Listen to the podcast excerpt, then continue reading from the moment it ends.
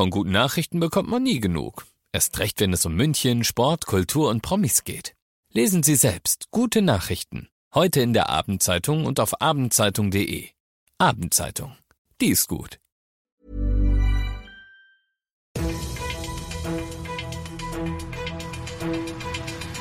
95 5 Charivari, das München Briefing, Münchens erster Nachrichtenpodcast. Mit Ludwig Haas und diesen Themen. Lufthansa-Sprecherin äußert sich exklusiv zu Streik und Stadtrat berät über mehr Windräder in München. Herzlich willkommen zu einer neuen Ausgabe. Dieser Nachrichtenpodcast informiert dich täglich über alles, was du aus München so wissen musst. Jeden Tag gibt es zum Feierabend in fünf Minuten von mir alles Wichtige aus unserer Stadt. Jederzeit als Podcast und jetzt um 17 und 18 Uhr wie gewohnt im Radio. Nichts hebt also ab am Mittwoch. Seit gestern wissen wir, das Bodenpersonal der Lufthansa, das streikt am Mittwoch. Initiiert wurde das Ganze von der Gewerkschaft Verdi. Betroffen sind die Flughäfen in Frankfurt und auch der hier bei uns in München. Bisher war klar, es wird sehr viele Flüge beeinflussen. Seit heute wissen wir, es wird fast alle Flüge beeinflussen. Das hat die Lufthansa heute bekannt gegeben. Im Charivari-Exklusivinterview hat sich Lufthansa-Sprecherin Bettina Rittberger zunächst trotzdem einigermaßen optimistisch gegeben. Lufthansa muss leider auch in München das gesamte Flugprogramm bis auf wenige Ausnahmen streichen. Das sind insgesamt 345 Flüge mit 42.000 betroffenen Passagieren. Wir arbeiten aber mit Hochdruck daran, den Flugbetrieb wieder so schnell wie möglich zu normalisieren. Allerdings können die Auswirkungen des Streiks auch am Donnerstag und Freitag noch zu einzelnen Flugausfällen oder Verspätungen führen. Wie genau es jetzt für die Passagiere weitergeht, auch dazu hat Rittberger eine Antwort. Von den Streichungen betroffene Passagiere werden heute umgehend informiert und nach Möglichkeit auf alternative Flüge umgebucht.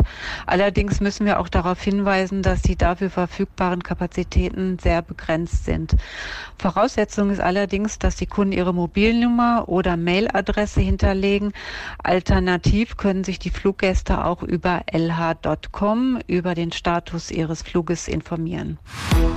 Neben der Allianz Arena gehören sie ja fast schon ein bisschen zum Stadtbild.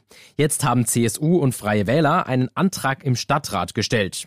Sie wollen darüber abstimmen lassen, ob auch außerhalb des Münchner Stadtgebietes weitere neue Windräder gebaut werden sollen.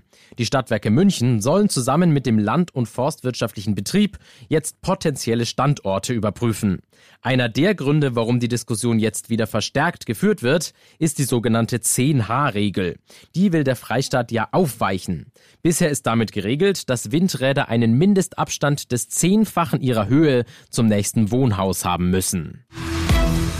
Du bist mittendrin im München Briefing, Münchens erstem Nachrichtenpodcast. Und nachdem wir ja gerade schon über die Lage in unserer wunderbaren Stadt München gesprochen haben, werfen wir jetzt noch einen Blick auf Deutschland und die Welt. Wenn die Webseite stundenlang lädt, alles ist super schnell, egal wo du wohnst. Das versprechen zumindest die Internetanbieter regelmäßig. Aber die Realität, die sieht anders aus. Bei vielen ist das Internet in Wahrheit nämlich viel langsamer, als es ihnen versprochen wird. Das haben zumindest auch Messungen der Bundesnetzagentur ergeben. Charivari-Reporterin Diana Kramer. Seit Ende letzten Jahres hat jeder die rechtsverbindliche Möglichkeit, die Schnelligkeit seines Internets zu messen über eine App der Bundesnetzagentur.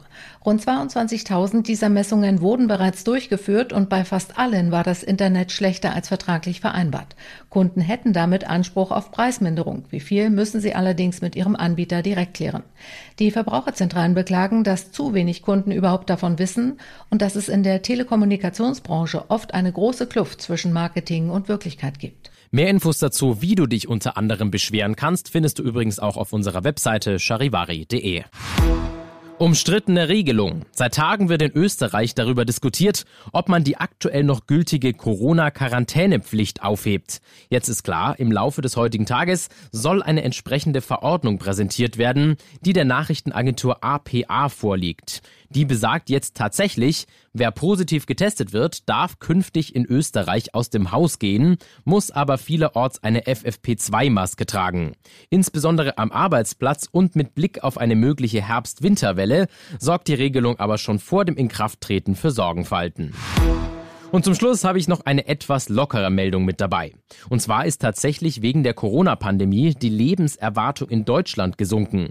Eigentlich ist man ja in den letzten Jahren gewohnt, dass sie immer weiter steigt. Jetzt ist sie aber durch die Corona-Wellen um ein halbes Jahr gesunken.